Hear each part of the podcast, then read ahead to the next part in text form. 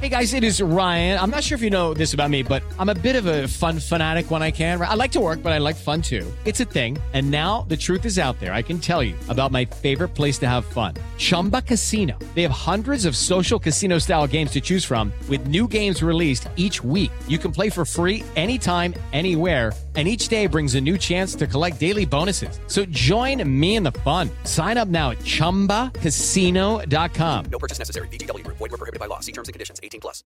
Viernes 14 de mayo, yo soy Alejandro Villalbazo y esta es la información que sirve.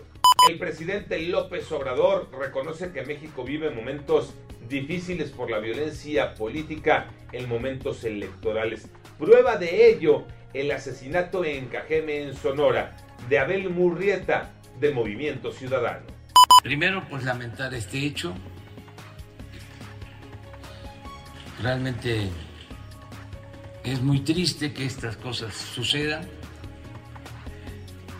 y eh, enviar nuestro pésame a los familiares y acompañado del pésame también el compromiso de hacer la investigación y de castigar a los responsables.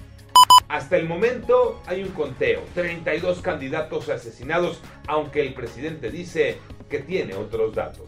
COVID-19 los números, Iñaki Manero. Y cerramos la semana con un incremento en los casos. Mucho cuidado. Las personas fallecidas aumentaron 311 en las últimas 24 horas. La cifra alcanza 219.901 personas fallecidas. También aumentaron los contagios. Se reportaron 3.632 nuevos casos, ojo, cifras oficiales del gobierno federal. Llegamos a 2.375.115 personas infectadas. Bueno, y escucha bien este pronóstico. Expertos de la Universidad de Duke y Georgetown advirtieron que será hasta 2023 cuando habrá vacunas para todo el mundo. Dan a conocer datos para la reflexión. Estados Unidos, Israel y Reino Unido tienen vacunada a la mitad de su población, mientras que Sudáfrica, Pakistán y Venezuela, menos del 1% han sido inmunizados. Hay países africanos que no han conocido una sola vacuna. Eso se llama inequidad.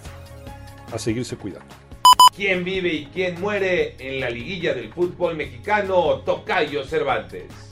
Así es, Tocayo, seguramente estás muy contento, pero falta todavía el partido de vuelta. América buscará, como es una obligación y como es una tradición, remontar el marcador. Si hay un equipo en el fútbol mexicano que pueda hacerlo, se llama América. Aunque claro, hay que reconocer que Pachuca fue mejor y mereció la victoria de tres goles a una noche en la cancha del Estadio Hidalgo. Mientras que en Torreón, Santos le dio la vuelta al marcador para terminar ganando 2 por 1 a los Rayados de Monterrey. Este sábado y domingo se jugarán los partidos de vuelta de los cuartos de final para conocer quiénes serán los cuatro equipos que estarán en la antesala de esta gran final del torneo de Guardianes 2021.